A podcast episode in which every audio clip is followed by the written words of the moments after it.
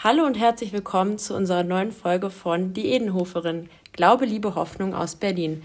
Mein Name ist Wiebke Balster und ich studiere katholische Theologie und Geschichte an der HU und bin Mitarbeiterin am Berliner Institut für Religionspädagogik und Pastoral. Unsere heutige Folge heißt Gottesdienst und Macht. Wer dient wem? Ja, herzlich willkommen, lieber Christopher. Christopher Zorn ist auch Mitarbeiter am BIRB und ich bin's auch. Ich bin Annette Edenhofer, Professorin für Religionspädagogik dort. Und Christopher, wir freuen uns, dich begrüßen zu dürfen. Du bist liturgischer Referent des Erzbischofs Dr. Heiner Koch. Du hast promoviert zum Thema Liturgiereform im Bistum Berlin. Du bist noch dabei und gräbst interessante Zeitzeugnisse aus, wie die konziliaren äh, Maßgaben von Sacrosanctum Concilium hier vor Ort umgesetzt worden sind. Wir funken ja zu Glaube, Liebe, Hoffnung aus Berlin und gucken heute auch bei unserem Projekt Liturgie und Gottesdienst unter der Hinsicht Macht zu betrachten, auch auf berlinische Kontexte, aber wollen es auch insgesamt entwickeln. Du bist jetzt außer deiner Tätigkeit für den Erzbischof auch noch bei Benedikt Kranemann an der Katholischen Fakultät der Universität Erfurt, dort am Liturgiewissenschaftlichen Institut. Wir freuen uns, dass du heute Zeit gefunden hast und wir dachten, wenn wir redlich starten, müssten wir erstmal einen Machtbegriff vorlegen. Wir haben aber auch noch einen zweiten. Den ersten nehmen wir aus der Urbindestrichkunde unseres Glaubens, nämlich aus dem Neuen oder Zweiten Testament. Und Markus formuliert im zehnten Kapitel, äh, welchen Machtbegriff Jesus empfiehlt. Jesus aber rief sie zu sich und sprach zu ihnen, Ihr wisst, dass jene, die als Herrscher der Völker gelten, den Herrscher spielen über sie und dass ihre Großen sie ihre Macht spüren lassen. Nicht so soll es sein unter euch, sondern wer ein Großer sein will unter euch, der sei euer Diener, und wer unter euch der oder die Erste sein will, der sei der Knecht aller. Denn auch der Menschensohn ist nicht gekommen, sich bedienen zu lassen, sondern zu dienen und sein Leben hinzugeben als Lösepreis für viele.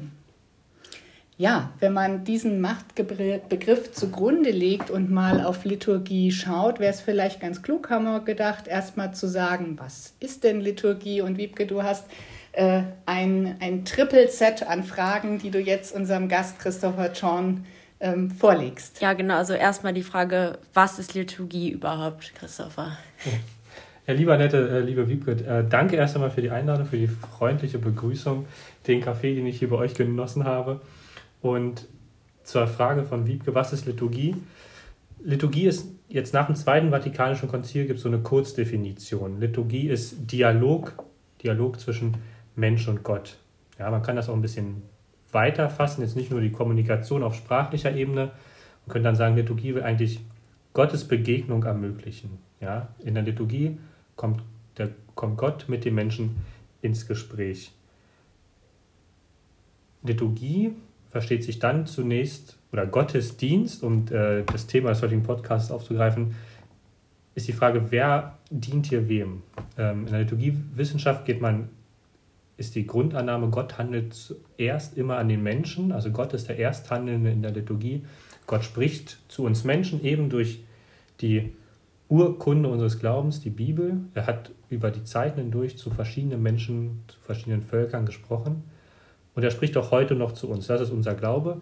Und er fordert uns heraus. Ja, es ist ein Anruf Gottes gewissermaßen und den müssen wir einfach annehmen. Und in der Liturgie ist eine, vielleicht die wesentliche Form auch wo diese Antwort passiert. Und zwar als Gemeinschaft. Jeder Einzelne natürlich auch im Gebet, aber gerade die Gemeinschaft, ähm, die Kirche, antwortet da quasi auf den Anruf Gottes. Du hast gerade schon Form gesagt. Ähm, gibt es denn verschiedene Liturgieformen? Genau, also es gilt nicht nur, im, wir sind ja katholische Theologen hier in Berlin unterwegs und die weit verbreiteste Form an Liturgie in den Gemeinden, kann man glaube ich sagen, ist schon die Eucharistiefeier, die heilige Messe. Aber wenn man von Liturgie und von Gottesdienst spricht, umfasst das ganz viele vielfältige Formen an Ritualen, an Ritual, ähm, ja. Das ist Tagzeitenliturgie, das kennt man vielleicht aus den Klöstern, dass die Mönche äh, vor allem aufgrund der Psalm ähm, beten, weil das sind das Grundgerüst der Tageszeitliturgie. Das sind Andachten, Segensfeiern, die auch außerhalb der Kirche starken Zuspruch finden, wenn Priester, Gemeindereferentinnen, kirchliche Mitarbeitende ähm, sag mal, auf die Straße gehen, auf den Weihnachtsmarkt so, und vielleicht ähm, die Leute fragen, ob sie gesegnet werden wollen. Also ganz ähm, niederschwellig mit den Menschen in Kontakt kommen. Das sind Gottesdienste, wo besonders das Wort Gottes gefeiert wird, die Wort Gottesfeier. Das sind natürlich die Sakramente, die Beerdigung, ähm, vielfältige Formen, wo das eben äh, gilt, was ich gerade gesagt habe, dass Gottes Begegnung ermöglicht werden soll, wo Gott zu den Menschen spricht, wo Gott den Menschen nahe ist. Ja. Und ähm, vielleicht noch als allgemeine Frage, wie sind wir denn dazu überhaupt gekommen? Also lässt sich da ein historischer Bogen aufweisen? Ja, da muss ich mich jetzt ganz kurz fassen, weil das natürlich, da könnte ich jetzt alleine die 30 Minuten sprechen, die noch äh, übrig sind fast. Ähm, es fängt natürlich mit dem Leben Jesu und dem Tod Jesu an, äh, mit der Urkirche, dass sich die Menschen, die sich zu Christus bekennen, die Christen dann genannt werden, ähm, ja, versammeln. Das ist so das Entscheidende, die Versammlung der Gemeinschaft der Christusgläubigen. Ähm, daher auch das Wort Kirche im lateinischen Ecclesia, die Herausgerufenen quasi aus dem Normalen hin, aber zu der Versammlung, zu der Synaxis, so ist auch lange Zeit ein Begriff in der Ostkirche für die für Liturgie, für Eucharistie. Und dann mit der Kon sogenannten konstantinischen Wende Anfang des 4. Jahrhunderts und das tritt das Christentum quasi mehr oder weniger aus dem Untergrund heraus und ähm, wird dann später auch im Laufe des 4. Jahrhunderts Staat, Staatsreligion. Und damit entwickelt sich auf einmal, oder kommt so ein Drive ins Christentum, den ein Kirchenhistoriker mal böse gesagt hat, da ist das Christentum quasi von den Füßen auf den Kopf gestellt worden. Eine Entwicklung setzt sich in Gang. Das ist, ähm, ja, ich will sagen, mehr und mehr kultisch zugeht, auch in der Liturgie. Das hat Folgen zum Beispiel für die Gewänder ähm, der Kleriker, der Priester. Ähm, und auf einmal bekommt der christliche Kult, der dafür eigentlich, ähm, ja, der eigentlich an die Erinnerung der Heilshandelns Jesu gedacht war. Tut dies zu meinem Gedächtnis, hat Jesus seinen Jüngern aufgetragen. Ähm, Dieser Kult bekommt auf einmal eine, ja, eine öffentliche Wirkung, die gepaart wird mit einer, ja, mit der Sündenvergebung auch. Das sogenannte Messopfer tritt, also die heilige Messe, die Eucharistie, tritt hier die prominenteste Stelle an. Ja, man hat dann später auch mal gesagt, dass das, äh, die himmlischen Gnaden wurden quasi käuflich. Das ist ein relativ kompliziertes, äh, ja, eine komplizierte Entstehungsgeschichte, die im Frühmittelalter anfängt. Und man kann das vielleicht auf die Kurzformel bringen. Im Frühmittelalter kommt auf einmal ins Christentum der Gedanke von do ut des, heißt das auf Latein. Ich gebe, damit du gibst. Und es beginnt quasi so ein Tauschgeschäft mit der Gottheit, wie man das in archaischen Religionen eben hatte zu der Zeit. Ähm, Gerade unter germanischen, ähm, in der germanischen Religion. Und dieser Gedanke kommt ins Christentum und Priester, vor allem sehr heiligmäßig lebende Priestermönche, werden hier als Mittler quasi zwischen Gott und Mensch ähm, ja, eingesetzt oder werden so hoch stilisiert, und das hat ein Hoch und ein Runter im Laufe der Geschichte. Das Luther kritisiert das dann ganz stark und auch ein Grund, also die Rolle des Priestertums, des Amtspriestertums. Und im 19. Jahrhundert, um jetzt einen kleinen Sprung zu machen, ähm, wird das nochmal ein bisschen potenziert und das ist so das Erbe, was wir heute vielleicht noch in vielen Stellen, gerade in den Ritualen, die wir haben, ähm, ja, vom 1900 geerbt haben, der Priester spielt eine ganz zentrale Rolle ähm, ja, beim, bei der Liturgie, die die Kirche feiert, die die Gemeinschaft der Gläubigen feiert. Vielleicht darf ich gerade noch mal nachfragen. Wir haben in der Vorbereitung ist mir überhaupt noch mal lernend bewusst geworden. Es ist ja auch häufig historisch begründet, warum sich auch eine Denkungsart und eine Struktur, eine Norm ändert. Ne?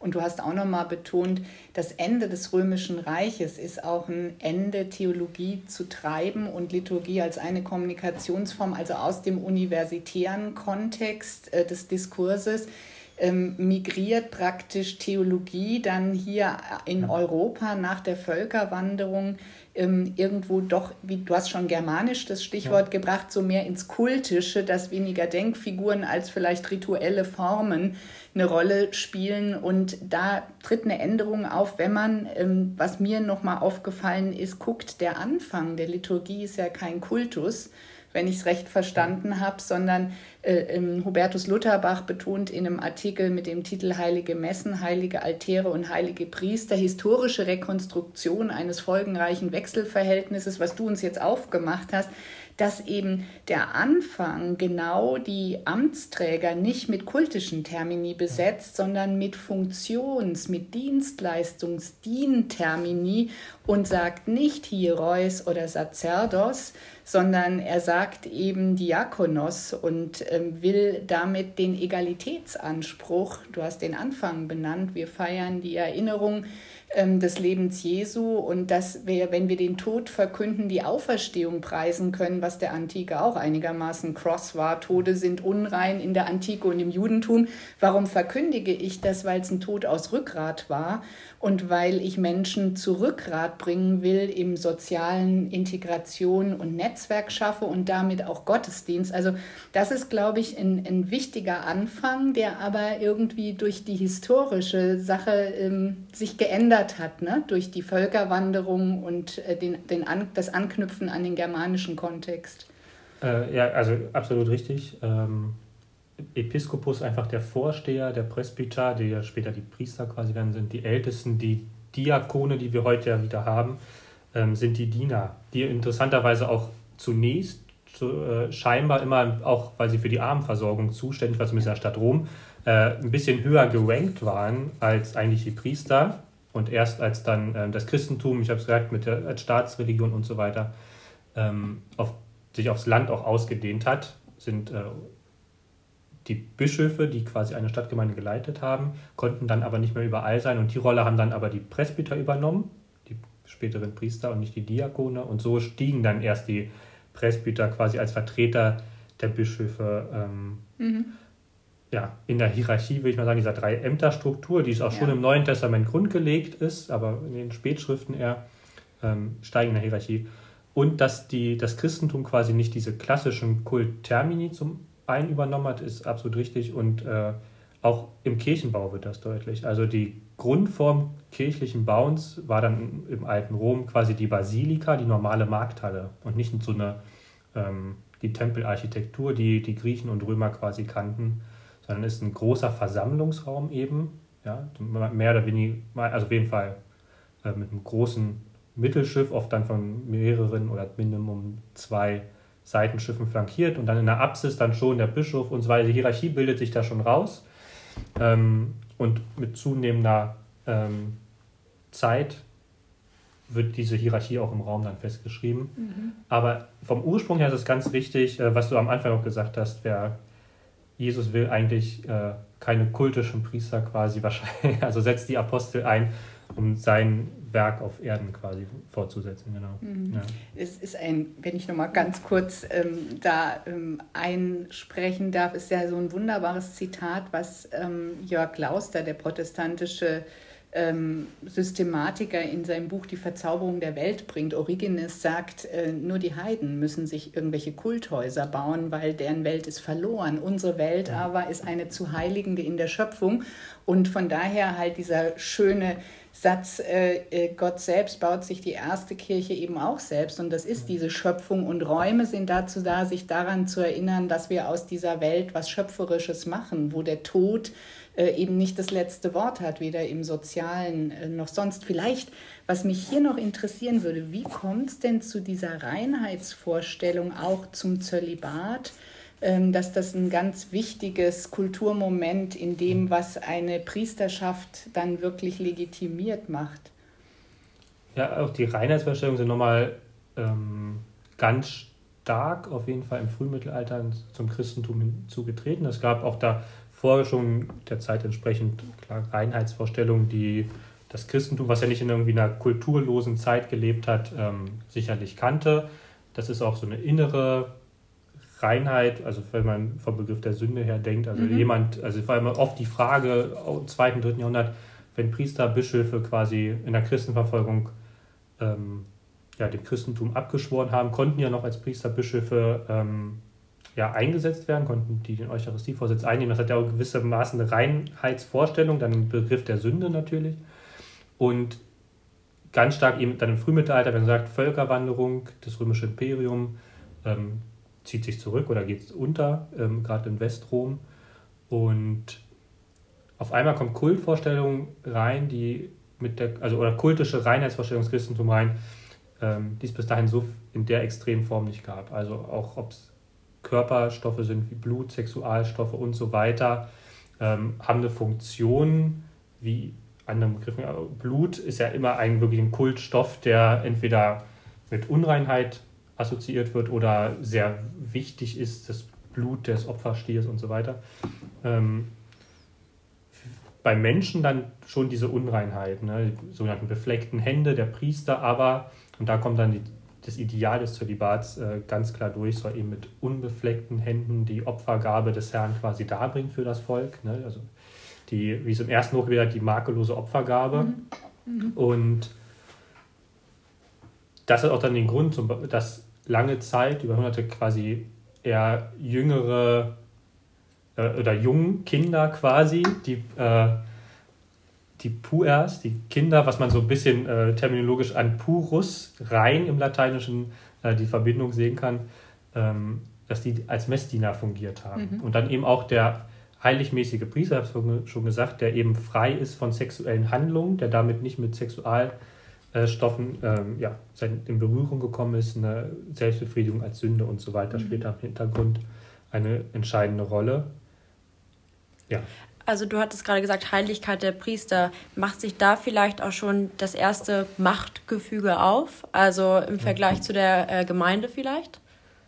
Ja, ganz genau. Also es war ja dann über Jahrhunderte, Jahrtausende der Fall, dass quasi die Priester die entscheidende Rolle in der Kirchenhierarchie inne hatten.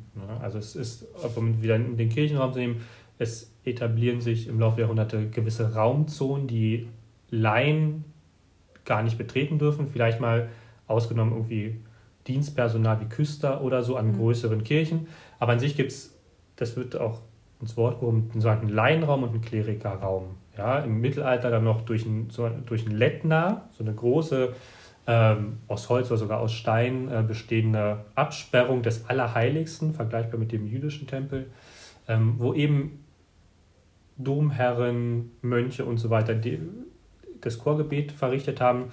Dieses Allerheiligste eben durften nur Kleriker.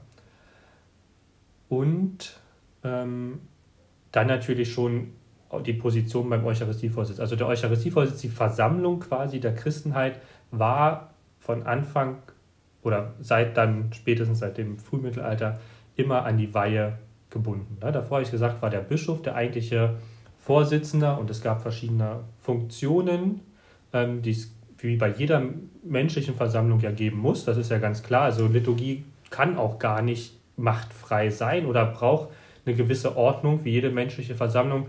Ich äh, verwende mal gerne das Bild bei der Jahreshauptversammlung beim FC Bayern München. Ist auch klar, da muss jemand den Vorsitz haben, das eröffnen.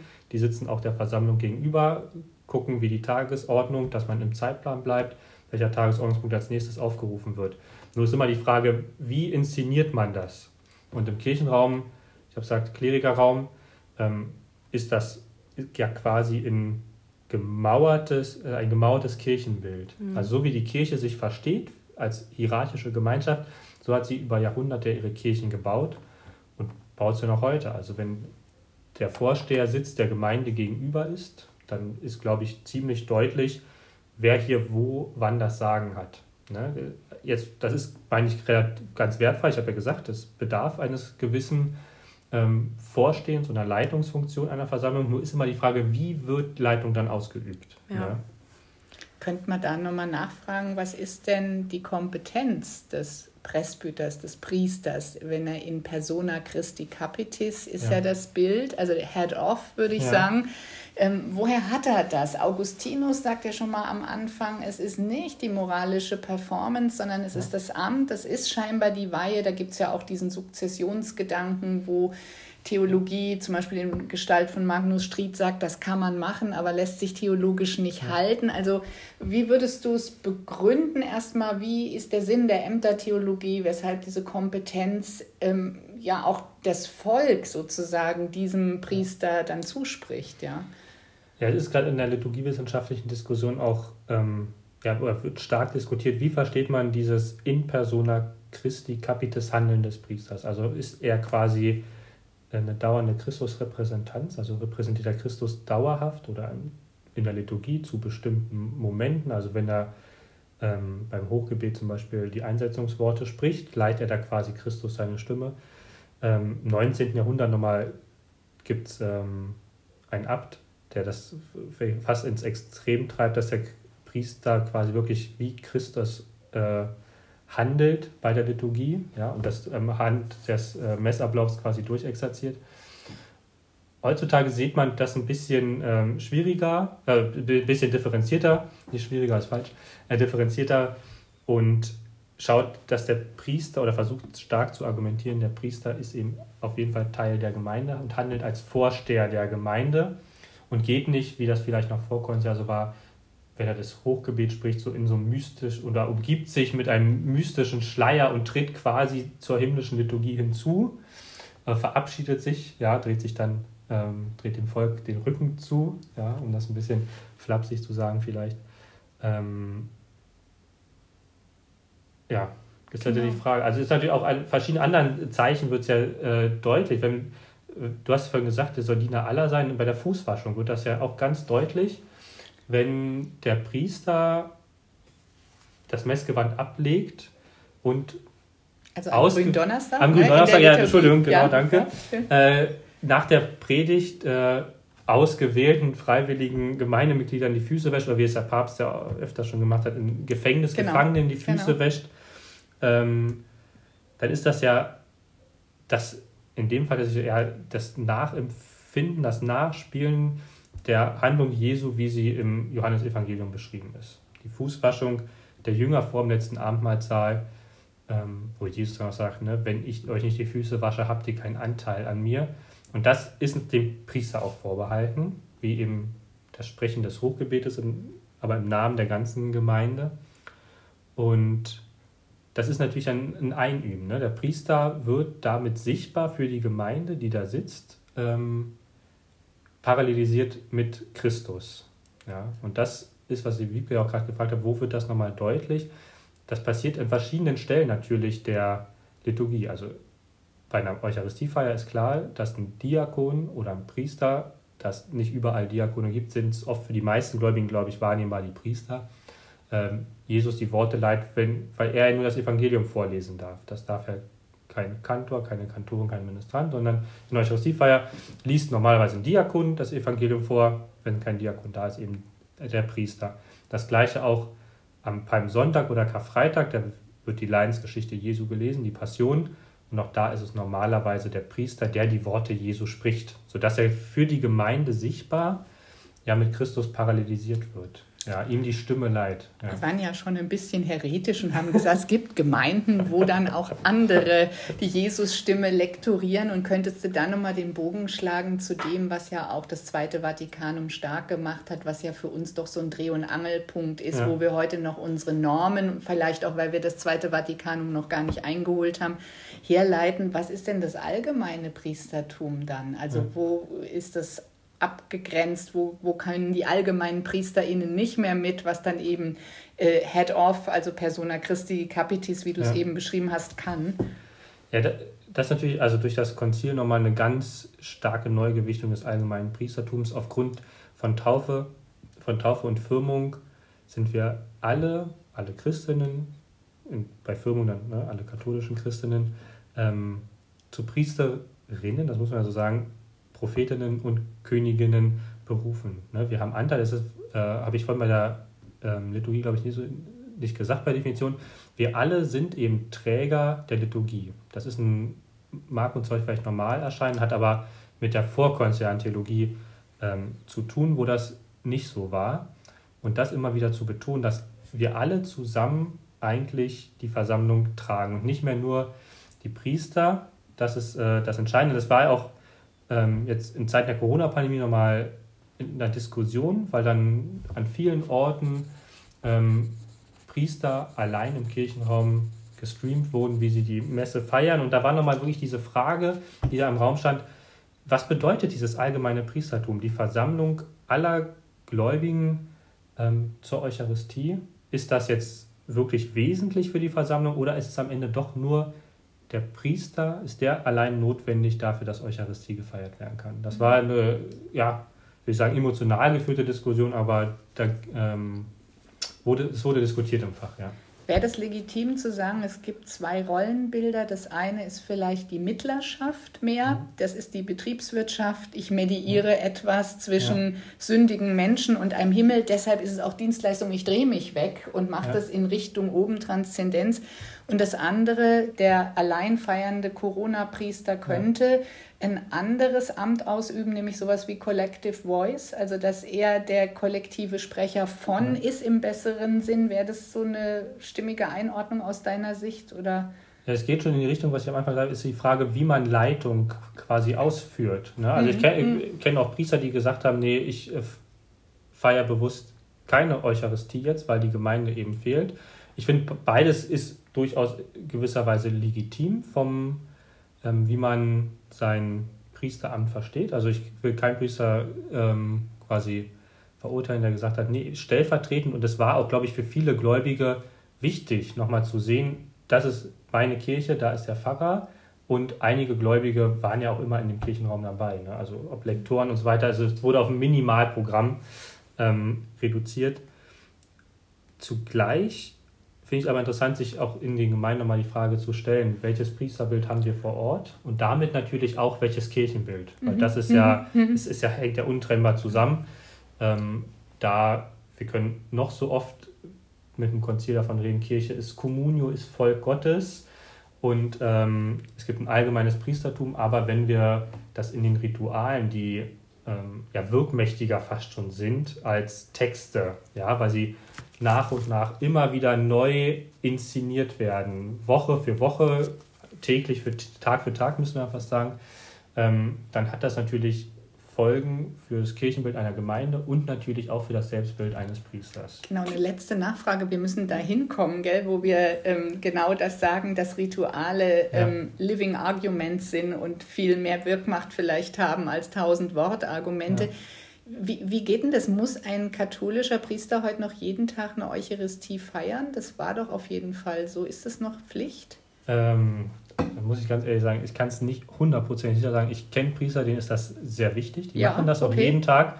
Aber äh, ich glaube, vorgeschrieben ist es nicht mehr. Müsste man natürlich mal nachfragen. Aber ich kenne nämlich Priester, die machen es nicht, weil die haben Montag immer ihren freien Tag und da haben die ja. auch einen Liturgiefreien oder so einen Messfrei. Stundengebet. Stundengebet zählt ja, also Liturgiefrei nehme ich nicht. Genau, genau. denn der tägliche Messfeier war doch der Grund fürs Pflichtzölibat. Zu sagen, also ja. um nicht mit ähm, Stoffen, die der Reinheit entgegenstehen, in Kontakt zu kommen, konnte der alttestamentliche Priester bei seinem Wochenritual noch durchkommen, aber bei täglicher Eucharistie ja. ist es perdu, um authentisch zu sein. Genau, nur die Nachfrage. Aber jetzt äh, zu äh, dem, dass ähm, Rituale vielleicht mehr sagen als Worte und wo vielleicht auch Schieflagen sind heute. Ach so, ja, auch gerade wegen wirkmächtig oder ja. äh, der Priester als Stellvertreter äh, von Jesus. Ähm, ich habe hier ein Zitat von Byung-Kyul Han äh, aus Was ist Macht? Ich hoffe, ich habe den Namen richtig ausgesprochen. Und zwar schreibt er hier, die Macht muss nicht die Form eines Zwanges annehmen, dass sich überhaupt ein gegenläufiger Wille bildet und dem Machthaber entgegenschlägt, zeugt gerade von der Schwäche seiner Macht. Je mächtiger die Macht ist, desto stiller wirkt sie. Wo sie eigens auf sich hinweisen muss, ist sie bereits geschwächt. Also wie gesagt, dass quasi der Priester vorne steht und die anderen dahinter. Ja, also perfektes Zitat, Wiebke. Äh, also ich glaube, das zeigt auch, also, oder das Zitat passt perfekt für die Liturgie, weil das über Jahrhunderte, Jahrtausende, Jahrtausende selten in Frage gestellt wurde. Es war eigentlich klar, Priester als in der besonderen Nachfolge Christi, ein ne, allgemeines Priestertum, äh, Anetta hat gesagt, er hat mit, erst mit dem Konzil so wieder quasi entdeckt, ja, das lag ja quasi brach, dieses Feld. Ähm, das wurde nie großartig diskutiert. Es war immer da, es wurde nie Thema und damit still gewissermaßen und damit war es eben so mächtig. Ne? Priester konnten in mehr oder weniger ja entscheiden, zum Beispiel bei der Beichte, spreche ich die Person von ihren Sünden los oder nicht? Was gebe ich denen für ähm, Aufgaben? Was, ja, was gebe ich denen für Aufgaben für Sühneleistung? Ähm, es gibt ein interessantes Bild, die Aussegnung von Müttern nach der Geburt. Also der heutige Muttersegen, das ist ähm, eigentlich ein Dankritual, müsste man ja sagen. Die Mutter nach dem Wochenbett ähm, wird quasi wieder, also wird heutzutage gesegnet, weil das ist eine, gute Sache, wenn man Kinder bekommt und so. Äh, das sollte es sein aus unserer Sicht. Aber es ist noch gar keine 100 Jahre her, dass es äh, die Aussegnung gab. Und da sind wir bei dem Punkt, kultrein Liturgie fähig zu machen. Ähm, dass eine junge Mutter, vielleicht mit Kind, vielleicht ohne, das lassen die äh, Texte durchaus offen, wird am Eingang der Kirchentür vom Priester in Empfang genommen und wird, muss fest die Stola an und wird anhand der Stola in den Kirchenraum geführt. Also nochmal auch diese Schwelle im Kirchenraum, die das durchmachen ist, vor der Kirche wird, rein, äh, wird in die Kirche geführt, kniet sich dann an die Altarstufen und wird da, hat eine Kerze vielleicht in der Hand und wird da quasi vom Priester wieder gesegnet, kultfähig gemacht. Also da wird das so anschaulich. Wird das anschaulich, dass äh, und das war über Jahrhunderte unhinterfragt gewissermaßen. Und ähm, ja. Ist ja auch sicher jüdische Tradition. Ne? Ja. Also Mikwe, das rituelle Reinigungsbad Richtig, und alle ja. Religionen round the globe haben eine Reinheitsvorstellung, die irgendwie ja. was mit unseren Körperflüssigkeiten, an denen wir schon ein paar Mal vorbeikamen, zu tun haben. Mir fällt eine Geschichte ein die Dienstleistung, das so über Do Udes, über ja. Betriebswirtschaft zu machen, die ist ja nicht unattraktiv. Ähm, die Oma meines Mannes, die schon eine ganze Weile tot ist, kam entsetzt aus dem Beichtstuhl in Niederbayern, weil ein junger Kaplan dort nach pastoralen Maßgaben, ähm, nach der Lossprechung der Sünden auch Empfehlungen gab, wie ja. ähm, sozusagen die Transformation da geschehe und hat ihr also aufgegeben, sie solle Nachbarn besuchen. Also sie beichtete etwas über Hartherzigkeit, die war Geschäftsfrau und das habe sie nicht richtig gemacht. Er sagte, ja, dann soll sie Leute, die alt und einsam sind, besuchen. Dann ist sie nach Hause gekommen, hat gesagt, also die jungen Pfarrer, das kann man nicht brauchen. Ich habe ja Arbeit dazu, aber überhaupt keine Zeit. Früher warst du mit fünf Vater unseren und drei gegrüßet, seist du Maria, warst du durch und jetzt fangen die da an, äh, anstrengend zu werden. Ja. Also das war noch eine ganz klare äh, Hoffnung auf ein Buchungssystem, was funktionieren würde ja. und nicht auf ein größeres Ite Missa Est, ich feiere das Leben und das Leben wird transformiert irgendwie. Ja. Genau, aber ähm, ja, so ist halt vielleicht in so einem gespaltenen, sehr ritualistisch gelesenen, priesterzentrierten Moment auch eine Fehlform äh, drin. Ne? Und ähm, Kranemann, ja. Dein Chef, ähm, ähm, der ja sehr sensibel auf die Zeichen der Zeit des geistlichen und sexualisierten Missbrauchs reagiert, ähm, hat einen Artikel beigetragen, wo er nochmal guckt, wo Potenzial, aber auch Grenze ist. Ne? Da hast du ein ja, Zitat genau. Also er schreibt, äh, Kirche in der Krise, die Liturgie bleibt nicht außen vor. Es sind viele, leider allzu viele Beispiele, die genannt werden müssten. Die Krise der Kirche ist nicht zu überwinden, wenn nicht auch in der Liturgie als einem Kernhandel der Kirche ein Wandel von Mentalität und Feierkultur, einzelnen Riten und Normen stattfindet. Liturgie stellt Kirche und damit ein ganz bestimmtes normiertes Kirchenbild dar. Papst Franziskus hat im August 2018 von der Gefahr gesprochen, das Volk Gottes auszustechen, zum Schweigen zu bringen, zu übergehen oder auf kleine Eliten zu reduzieren. Er nennt das Klerikalismus, der einem auch in der Liturgie begegnet. Dieser Mentalität und ihrer Praxis ist entgegenzutreten, um der Kirche, um der Kirche willen. Die Liturgie ist ein höchst sensibles Geschehen umso mehr ist sie kritisch zu sichten. Also stimmst du dem zu oder was? Ja, ja also auf jeden Fall. Das ist äh, ja, also das Zitat passt wunderbar zu dem, was ich auch vorhin schon gesagt habe. Ne? Also es wird deutlich ähm, durch die ja durch die permanente Wiederholbarkeit ähm, schleifen sich, glaube ich, gewisse Verhaltensmuster ein, auch mhm. bei Priestern und in einer ja, pervertierten Form auch im Kleri führt das zu Klerikalismus. Ne? Ja. Also das Wort ein Ismen, ne, ein Ismus, zeigt ja schon an, dass irgendwas nicht stimmt.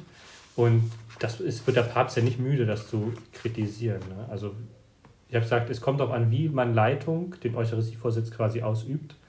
Und ähm, das kann sicherlich gelingen, dass man die Gemeinschaft sammelt und gemeinschaftlich eben den Dialog mit Gott führt, ja, Gottesbegegnung ermöglicht. Es kann aber auch, glaube ich, gibt es Liturgien, die ganz klar einfach von vorn bis hinten Kleriker zentriert sind. Mhm. Ja, da, und, ja. Ja, da, da hatte er auch ähm, erwähnt, dass mit der habitualisierten Selbstüberschätzung vielleicht auch, wenn man immer daran gewöhnt ist, vorne zu stehen, ja. dass man dann auch ein bestimmtes Selbstbild eben hat, ja. an dem vielleicht auch nicht viel gerüttelt wird, weder von innen äh, als auch von außen. Ja, das passt damit zusammen, Priester als heiligmäßige Männer, ne, das muss man klar so sagen, ähm, die das natürlich ja, Tag für Tag, ne, Annette hat es gesagt, ja einüben. Und ich meine, ist ja die Frage, was das mit einem macht, wenn man, wenn täglich, auf jeden Fall Sonntag für Sonntag Massen ja, ja. Äh, vor einem Knien und man Natürlich. halt spricht. Ne? Also es gibt sicherlich, also ich kenne, die meisten Priester können das abstrahieren und sagen, ne, ich äh, bin auch selber ein Diener, ich stehe in der Nachfolge Jesu und die Knie natürlich für Jesus, äh, der da eben zu uns Menschen kommt in Brot und Wein. Aber, und das ist halt dann eine, kann ein Grund sein für den sexuellen Missbrauch, den es in der Kirche gegeben hat genau was du sagst, diese habitualisierte Selbstüberschätzung, ähm, dass man sagt, der, der, Priester ist so ein heiliger Mann. Und es gibt auch mhm. ähm, bekanntes Missbrauchopfer, was auch im Beirat der DBK war, die das mal so betont hat, sagen, also ich konnte mich quasi gar nicht dagegen wehren, weil das, was da passiert ist, hat eben der Priester gemacht. Und ich wollte dem Priester gar nicht widersprechen. Ne? Und das, da sieht man, glaube ich, an so einem, kurz an diesem kleinen Beispiel, dass da was ähm, auch nicht ganz stimmt. Und das ist ja, was Benedikt Kranemann dann betont sagt, äh, betont sagt, das, die Liturgie bildet, äh, bietet eigentlich eine Grundlage, dass es anders sein kann. Ne? Es ist immer nur die Frage, wie das ausgeübt wird, ja. Ja, auch der Unterschied vielleicht zwischen Glaube und Kirche in dem Sinne, weil jeder hat vielleicht nochmal sein eigenes Selbstverständnis von Gott, aber wenn man jede Woche in die Kirche geht, hat man halt eben die Rituale und hat die, ähm, wie soll ich sagen, immer etwas, also den ähnlichen Ablauf, wie wir ihn ja vorhin auch schon beschrieben haben. Also es ist ja eine Wiederholung quasi. Genau. Also die Rituale bilden ja oder wollen, sollten zumindest Wirklichkeit abbilden. Wie, ja. Oder wie die Kirche, sagen wir mal, bei den, in, du hast gesagt, das ist normierte Liturgie, ne? klar, die Eucharistiefeier auf jeden Fall ganz stark läuft ja nach dem Messbuch ab und das Messbuch ist eben von der Kirche herausgegeben, äh, eine mehr oder weniger Regieanweisung mit dem Text natürlich auch zum Teil, wie Liturgie abzulaufen hat. Mhm. Ja, und damit wird eine Normierung ja gesetzt und somit reproduziert sich die Kirche ja jeden Tag, jede Woche neu, wie sie sich als Kirche versteht. Ne? Es gibt ja, gerade wenn ich da nochmal nachhaken darf, also die, die gute Dienstleistung der Rituale als ähm, Kodierung von Lebensdramaturgie, dass man es auch besteht, wenn man dann montags um Viertel nach drei irgendwie eine stressige Kommunikation hat, auf Rache verzichtet, sondern Brot und Wein, also Lebensmittel versucht draus zu machen. Ne? Aber zum Beispiel gibt es jetzt in diesem aktuellen Missbrauchsfall eines äh, Jesuitenpriesters, der auch dem Papst Exerzitien gegeben hat, mhm. gibt es ja ähm, zunächst mal eine vermutlich gute organisationale Grenze, dass die Idee, die der betrieben hat, nämlich äh, die, die als Täter die Opfer dann auch nochmal loszusprechen, ähm, da in diese Opfer- und Mittäterinnenrolle geraten zu sein, ähm, dass das eben eine Tatstrafe ist, kirchenrechtlich. Also da ist dann mal Schluss, da ist dann irgendwie ein Ende von ex opera operato, das unabhängig von der moralischen und sittlichen ja. Performance halt dieses Amt wie unantastbar zu sein scheint, sondern dass es mal ein Ende geben muss, wo die Destruktivität äh, des Amtsmissbrauchs dann auch mal geahndet und äh, gesetzt wird. Ne? Da sagt Kranemann aber auch, also die Chancen auf eine Transformation des Gottesdienstes stehen gut. Die Kirche und insbesondere die äh, Kirchenleitung müssten nur mit der Umsetzung endlich anfangen. Also es ist auf jeden Fall die Möglichkeit da, was zu verändern und äh, das ist auch gut so. Ja, ja, genau. Also das Messbuch gibt auch ganz viele Möglichkeiten, wo man irgendwie ja, Alternativen ähm, nutzen kann, Auswahlmöglichkeiten hat wo auch äh, eine Einführung eben nicht von, von einem Nichtkleriker auch gesprochen werden kann mhm. und so weiter, wo es irgendwie, ja, die Frage der Laienpredigt wird ja heiß diskutiert, ja. ne, dürfen nach dem Evangelium nur Diakone und Priester predigen, ne, oder dann gibt es ja, ja quasi Hilfsmöglichkeiten, man sagt, ne, Gemeindekatechese, Glaubenszeugnis und so weiter, das ist ja alles möglich, oder eine längere Statio. Ähm, wir in Berlin, ja, um zurückzukommen, versuchen ja auch, äh, das zum Beispiel im Kirchenbau, was ich vorhin schon mal mhm. deutlich gemacht habe, äh, umzusetzen.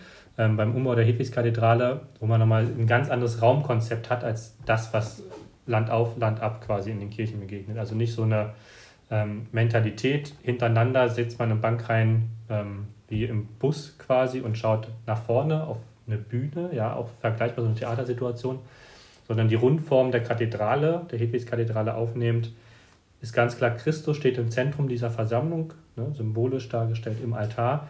Und alle sitzen um diese Mitte der Kirche, Christus eben, und ähm, treffen sich zur Versammlung. Deutlich wird das dann auch ähm, nach jetzigem Plan, muss ich immer dazu sagen, äh, in der Bestuhlung. Ja? Also es gibt keine Bankreihen, es gibt Stühle, die alle gleich aussehen. Auch die Kathedrale des Bischofs, von Nuancen abgesehen, ist quasi ähm, ist ein gleicher Stuhl die Stühle, die die Gläubigen haben. Und so wird auch nochmal sichtbar, alle fußen eben auf Taufe und Firmung. Ja? Die sind auch in gewisser Weise miteinander verbunden dann, ähm, die Stuhlreihen. Und das zeigt dann nochmal dieses gemeinsame Priestertum wird durch zum Beispiel die Bestuhlung dann soll sichtbar werden. Ja, wird auch begreifbar vielleicht dadurch. Genau, ne? ja. Ist ja interessant, dass das begreifbar wegen dieses Mals, des rund Gesammeltseins, wenn ja. du in die 1920er Jahre gehst, wenn ich meine ja. Liturgievorlesung noch halbwegs im Kopf habe, werden ja diese langen, schmalen Kirchen mit den ganz vielen Stufen gebaut, mhm. weil da die Hoffnung ist, das hast du vorhin schon mal angesprochen, dass man die Leben Jesu-Sache in der Liturgie deutlich nachvollzieht. Ja. Liturgie eben auch als Dramaturgie, ja. Als wieder vor Augen führen, weg von diesem reinen Opfergedanken, ich bringe was nach oben, was Menschen nie bringen können, diese Mittlerschaft. Also ist es diese lange Kirche, wo man wirklich wenig Participatio Actuosa, also aktive Teilnehmer im Integriertsein hat, aber verstehen soll, um was es überhaupt geht. Das ist da der Sinn, also die Anbindung ans Evangelium zu schaffen und hier eigentlich wieder eine Lebensmittelgemeinschaft wie in Korinth äh, zu werden, dass vom Teilen noch niemand arm geworden ist, wenn man merkt, dass weniger Stoff mit der Großzügigkeit ausgestattet ist. Das ist ja eine sehr schöne Taufhomilie von Papst Leo dem Großen im fünften Jahrhundert, die ich immer noch genial finde. Und als Test finde ich sie gut. Glaubt man das oder glaubt man nicht, dass man Mitmenschlichkeit, dass das ein Gut, ein Stoff ist, der einem ernähren kann irgendwie. Aber eine Frage hätte ich doch noch. Wenn Kranemann hier in deinem Zitat ja. Wieb gesagt, wir könnten eine Menge machen, die Kirchenleitungen ja. müssten anfangen. Glaubst du ähm, rein mal so soziologisch, dass die Kirchenleitungen das gut schaffen können? Also ja, würde ich ja. schon sagen. Wir mhm. dürfen auch nicht vergessen, zumal was schon passiert ist. Also wir, Wiebke und ich sind ja jetzt wirklich nachgeborene Konzilsgeneration. Äh, viele Bischöfe, die, also in Deutschland kann ich das nur einigermaßen überblicken, ähm, sind in gewisser Weise noch Konzilsgeneration und zumindest als Kinder, ja. meine ich damit, ja, das Konzil noch miterlebt und die Änderungen auch so miterlebt. Und für uns, glaube ich, jetzt ist das schon fast normal und man vergisst, wie es vorher war. Also wenn wir nochmal Partizipatio Actuosa hast du gerade als ähm, Stichwort genommen. Das war halt vor dem Konzil komplett an, also gab es nicht. Das war, ähm, die Gemeinde hat mehr oder weniger an der Privatmesse des Priesters teilgenommen mhm, und jetzt mhm. ist die Grundlage ist eben eine Gemeinschaftsmesse. Mhm, ne? Mhm. Und natürlich geht da auch mehr und ich glaube, da ist noch nicht alle Grundlagen ausgeschöpft. Ähm, da stimme ich selbstverständlich mit Benedikt Kranemann überein. Und ich würde auch sagen, mit zunehmendem Abstand zum Konzil äh, und dann der Kirchenleitung, die dementsprechend auch einen Abstand zum Konzil gewinnt, ähm, ist da schon mehr möglich. Okay. Ja. Ich meine, ich frage mit Blick auf Weihnachten auch. Ja. Ähm, Weihnachten ist ja nicht das primäre Fest, auch liturgisch ist es äh, deutlich jünger als ähm, äh, Auferstehung, also Osterfeiern, also ja. am Tod, um am Leben, wie jemand gestorben ist, macht sich mehr fest als an Geburtsgeschichten, aber doch hat die Geburtsgeschichte ja was mit dieser ganzen Jesus-Geschichte zu tun, dass Jesus in der Obrigkeitskritik deutlich gescheitert ist gegenüber seinen eigenen Leuten, den Pharisäern am Moralismus. Man kann es noch nicht mal vermutlich vorwerfen und gegenüber dem Kultpriestertum in Jerusalem auch. Und Weihnachten ist ja eine Geburtsgeschichte der Hoffnung, die aber auch irgendwas mit Scheitern, meine ich, doch zu tun hat, weil Jesus wird nicht zu Hause geboren, sondern als geflüchteter Mensch, geflüchteter Eltern. Und äh, nicht umsonst, ohne jetzt ähm, historisierend zu argumentieren, wird die Geschichte vom Kindermord in Bethlehem, ja, also mächtige Leute halten gerne ihre Macht, das gehört genuin dazu. Und ähm, ob es dann noch Dienstleistung ist, wird eben genau in dieser Geschichte bezweifelt. Also die Idee, dass ein Gott sich so klein macht, dass er ja. an einer sehr unproduktiven Stelle gemessen an Public Relations Kriterien ja. zur Welt kommt, auf dem Hinterhof der Kultur, ja, und, und so eine wenig PR-affine ähm, ja, Vita hinlegt und die aber merkwürdigerweise ansteckt und überzeugt. Da ist ja Machtkritik drin, aber auch die Chance der Transformation. Und wie würdest du sagen, wenn man jetzt mal auf diese Weihnachtsgeschichte guckt, ähm, wie würdest du sagen, was könnte sich da für Liturgie draus ergeben? Wäre dann nochmal irgendwie so ein Zukunftsmodell drin vom Raum, von dem Vollzug, von dem, wer wem was sagt, wer wem dient? Ja, auf jeden Fall. Also Weihnachten, das Fest der Menschwerdung, wie es auch heißt, kann uns, glaube ich, nochmal bewusst machen, was bedeutet es eigentlich, Mensch zu werden. Also wir denken immer bei Fest der Menschwerdung logischerweise zunächst daran, dass Gott Mensch wird. Aber es hat natürlich auch noch die andere Konnotation zu sagen, was bedeutet das für uns, für unser Menschsein, wenn Gott Mensch wird, unsere Menschennatur, wie es klassisch heißt, annimmt. Und das hinterfragt eigentlich, sollte unsere ganze Lebenswelt hinterfragen. Und das schließt die Liturgie natürlich mit ein. Und auch biblisch kann man natürlich daran denken, zu fragen, was sind denn andere Leitbilder, die die biblischen Schriften uns für Liturgie mitgeben? Ist es immer die große Thronsaalvision wie in Jesaja 6 oder die neue Stadt in der Offenbarung des Johannes?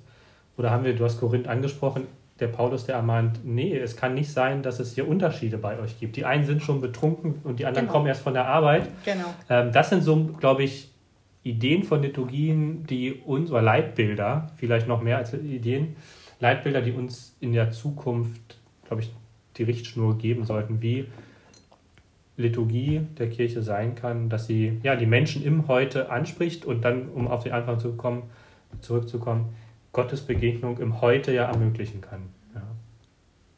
Das ist doch ein schönes Schlusswort. Und in den Krippenbildern des Mittelalters haben wir das Kreuz. Das ja. ist der Thron, ja. von dem die Herrschaft ausgeht. Eine Leidensbereitschaft dafür, dass wir alle Mensch mit Menschen sein können. Zwar unterschiedlich, aber nicht im Status ähm, unterdrückt. Ja. Learning by doing. Genau, genau, ja. Vielen Dank euch beiden auf jeden ja, Fall. Dir, Wiebke, fürs Vorbereiten. Du hast die Tagesordnung geschrieben. Wir hatten einen Zoom und haben uns vorbereitet und sitzen hier zwischen vielen Zetteln und haben die in Worten versucht erstehen zu lassen. Genau, wir ja. haben den nächsten Podcast mit Gregor Klapczynski, deinem ja. Kollegen im Sehr Büro gut. beim Erzbischof, äh, zu seinem Jahr Buch im nächsten Jahr, 23, zu seinem Buch Via Triumphalis, Via Dolorosa. Mhm. Da geht es auch um einen liturgischen Fokus 1939, äh, ähm, um zu gucken, was Liturgie auch an Widerstandskraft gegenüber ja. unterdrückerischen Systemen generieren kann. Ja.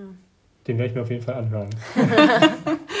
wir können laut sprechen oder holen dich dazu, wenn wir da ins Büro kommen. Da soll es stattfinden. Ja, wir wünschen allen frohe Weihnachten so wie wir es besprochen haben. Gutes neues Jahr und nochmal schönen Dank und ja, bis dann.